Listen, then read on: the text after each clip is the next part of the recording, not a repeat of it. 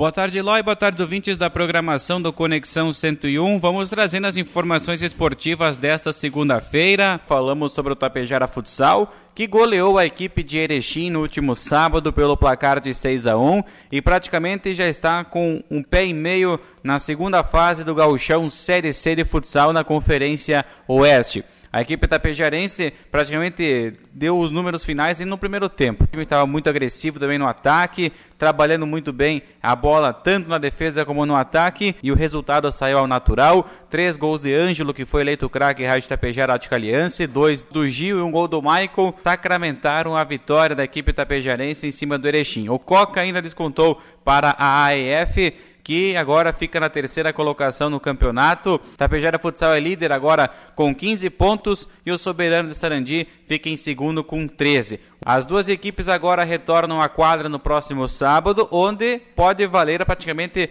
quem passa em primeiro lugar da chave. Soberano recebe então o Tapejara Futsal lá em Sarandi no próximo sábado e a gente vai trazendo os detalhes ao longo dessa semana.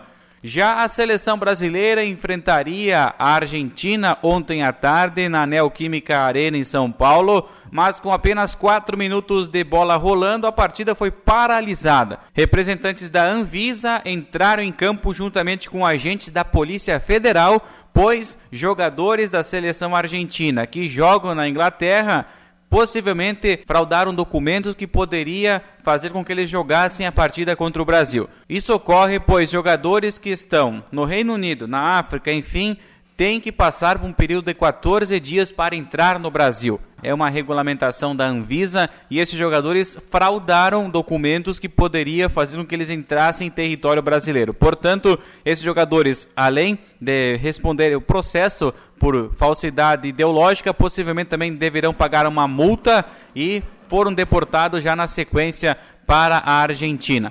Portanto, a comissão técnica da Argentina se recusou a jogar a partida sem esses quatro jogadores que fraudaram os documentos. Jogadores saindo de campo deixaram a Arena Corinthians e agora a comissão disciplinar da FIFA, pois como é eliminatórias, quem decide se vai ser VO, se é o Brasil que perde os pontos, pois os agentes da Anvisa entraram sem autorização, ou se a Argentina perde os pontos pela essa fraude dos jogadores, enfim, tudo isso será definido pela FIFA e a sua comissão disciplinar conforme o regulamento que prevê as eliminatórias da Copa. Brasil, depois dessa confusão toda, fez um treino livre, um rachão ali com os jogadores. Agora enfrenta na próxima sexta-feira o Peru no Recife e o jogo será na Arena Pernambuco. Eloy ouvintes, essas foram as informações do Momento Esportivo de hoje. Um grande abraço, até quarta-feira.